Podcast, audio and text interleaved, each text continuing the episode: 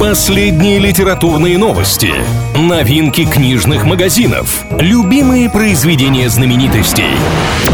Книга ворот на правильном радио.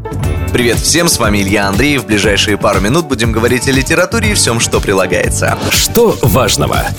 Три знаменитых отечественных литпремии откроют прием заявок в один день. Это подростковая книгуру, в которой юные читатели сами оценивают конкурсантов. Это премия имени Александра Пушкина лицей, где лучших выбирают среди писателей и поэтов до 35 лет. Ну а третья премия «Большая книга», которая является одной из главных российских наград и не нуждается в отдельном представлении. Прием конкурсных работ начнется 20 января. Что нового?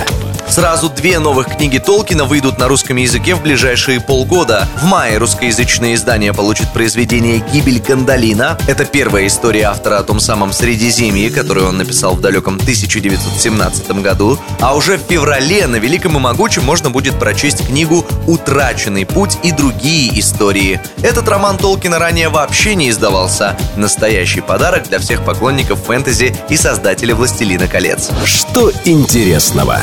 К 130-летию Осипа Мандельштама вышел трибьют-альбом с песнями на его стихи. В создании пластинки приняли участие известнейшие российские музыканты, среди которых Леонид Агутин, Илья Лагутенко, группы Айова и Сансара, Нойс МС и многие другие. В планах у авторов проекта устроить большой сборный концерт, чтобы исполнить все записанные работы вживую, но пока это невозможно из-за ряда действующих противовирусных ограничений.